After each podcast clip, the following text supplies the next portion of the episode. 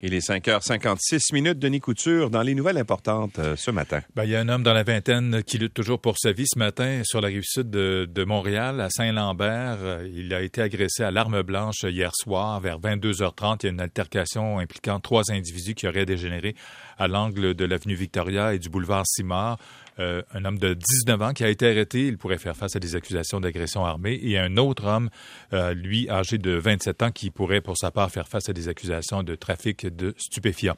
L'identité de la femme trouvée euh, dimanche soir dans les décombres d'une maison incendiée à Sorel a été divulguée. Il s'agit d'Audrey Sabrina Graton. Elle est âgée de 43 ans.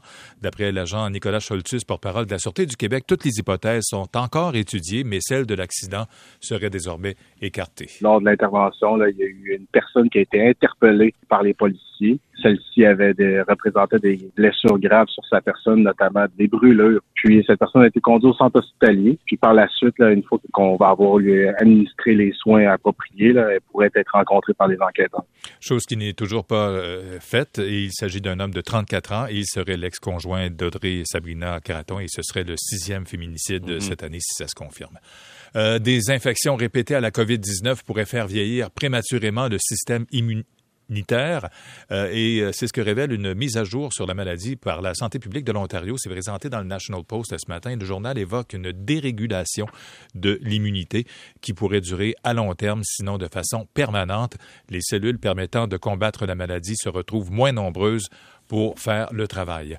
L'humanité n'est qu'à un malentendu ou à une erreur de jugement de l'anéantissement nucléaire. C'est ce qu'a déclaré hier le secrétaire général de l'ONU, Antonio Guterres, à l'ouverture de la dixième conférence d'examen du traité sur la non-prolifération des armes nucléaires. Les États-Unis, la France et la Grande-Bretagne ont publié une déclaration conjointe qui appelle la Russie à mettre fin à sa rhétorique nucléaire.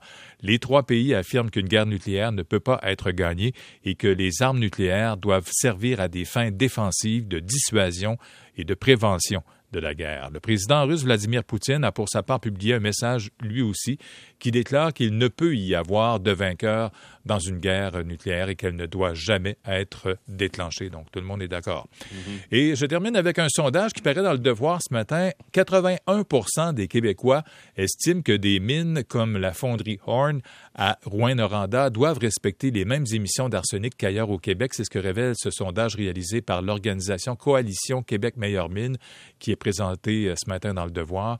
Euh, on apprend aussi que 68% des répondants jugent que l'industrie minière engendre des impacts négatifs importants sur l'environnement. Un sondage qui a été réalisé entre le 15 et le 18 juillet dernier. Merci beaucoup, Denis.